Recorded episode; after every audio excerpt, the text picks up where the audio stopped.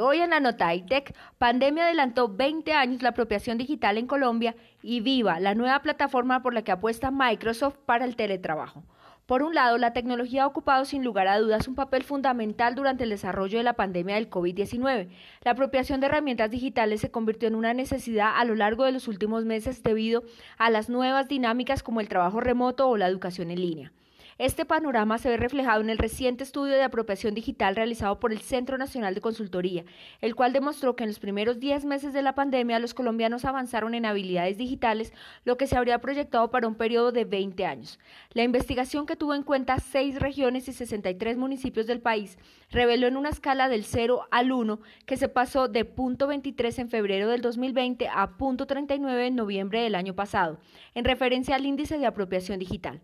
Por otro lado, Microsoft Viva es una nueva herramienta tecnológica que busca satisfacer las necesidades de empleadores y empleados, de tal forma que no tengan que utilizar diferentes plataformas en su día a día, sino que encuentren todo lo que necesiten para estar comunicados, tener a la mano recursos de aprendizaje, llevar una lista de tareas y sobre todo sentirse apoyados por la organización y cercanos a sus compañeros de trabajo en un solo lugar. Aunque la plataforma ya está disponible, algunas de las funciones se estarán implementando de a poco a lo largo del año 2021, pues entre otras cosas Microsoft pretende integrarla con Teams. Soy Lady Fajardo para el poder de una visión de G12 Radio.